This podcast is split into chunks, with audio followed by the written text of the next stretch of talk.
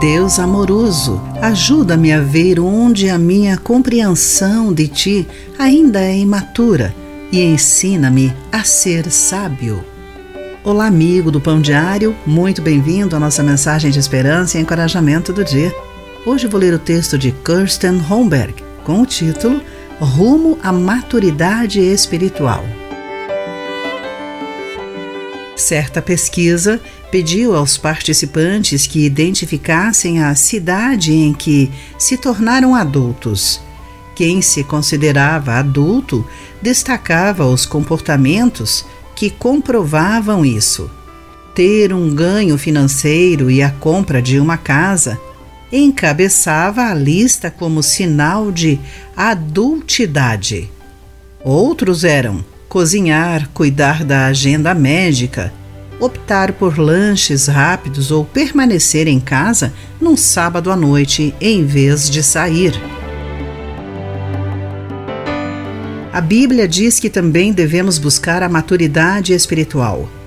Paulo exortou a igreja de Éfeso, pedindo-lhes para amadurecer, chegando à completa medida da estatura de Cristo de acordo com Efésios capítulo 4, versículo 13. Enquanto somos imaturos na fé, somos vulneráveis a qualquer vento de novos ensinamentos, o que muitas vezes resulta em divisão entre nós.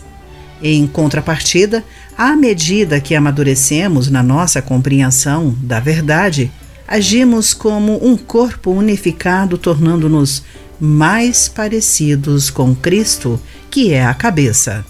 Deus concedeu-nos o seu Espírito para nos ajudar a crescer na plena compreensão de quem Ele é, de acordo com João capítulo 14, versículo 26.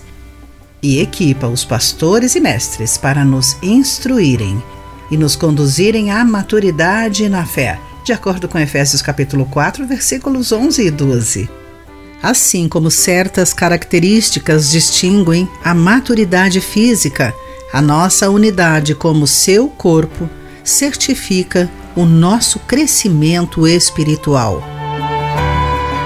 Querido amigo, de que maneira você é vulnerável a qualquer vento de novos ensinos? O que fazer para continuar a crescer espiritualmente? Pense nisso. Aqui foi Clarice Fogaça com a mensagem do dia.